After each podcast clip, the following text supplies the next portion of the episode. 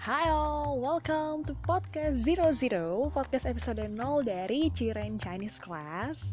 Jadi di sini lebih ke pengenalan aja tentang apa sih podcast ini, siapa suara di balik podcast ini, tujuan dibuatnya podcast ini, and so many other questions dari um, basic tentang podcast ini.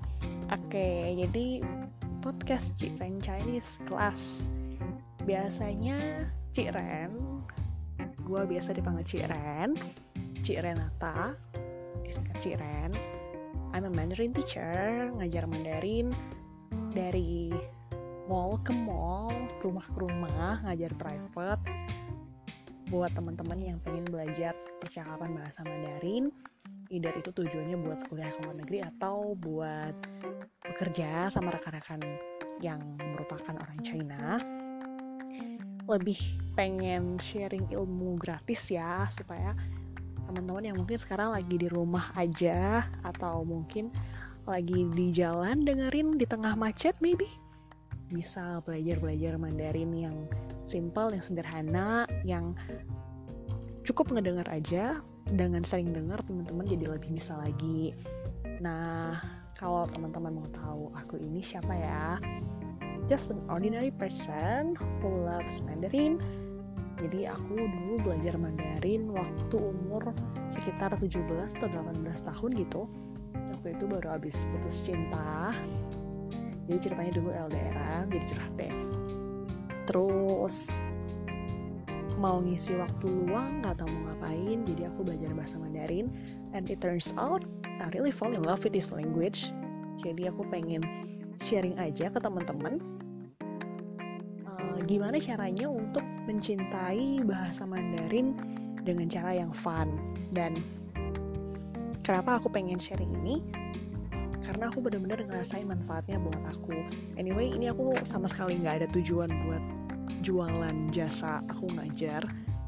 Sesederhana karena aku ngerasa bahasa ini bermanfaat banget buat kehidupan aku dengan bisa bahasa Mandarin aku jadi punya teman lebih banyak aku jadi bisa keterima di tempat kerja lebih gampang. Anyway ini aku benar-benar kerasa karena dari semenjak aku lulus sampai dengan hari ini thanks segat banget aku nggak pernah ngerasain kesulitan untuk nyari pekerjaan.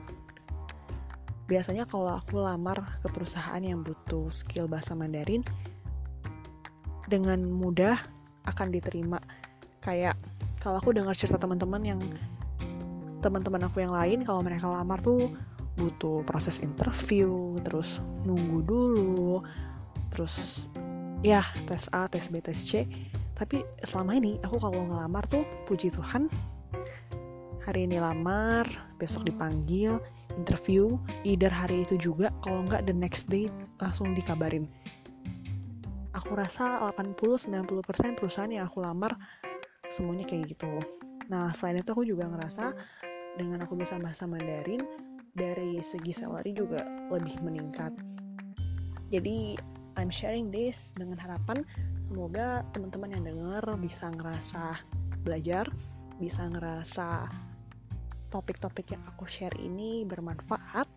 Jadi semoga teman-teman yang sekarang mungkin lagi dengerin di jalan lagi kejebak macet mungkin atau yang lagi sekedar duduk di rumah sambil masak sambil nyapu atau ya yeah, whatever you are guys are doing right now. Semoga nanti di episode-episode berikutnya teman-teman bisa belajar banyak dan aku tunggu juga input dari teman-teman ya. Kalau misalnya nanti uh, teman-teman ngerasa wah Ci, Ciren aku pengen topik ini nih pengen topik itu boleh langsung aja disampaikan ke aku. So, it's the end of podcast episode 0 of Ciren Chinese Class. Thank you for listening.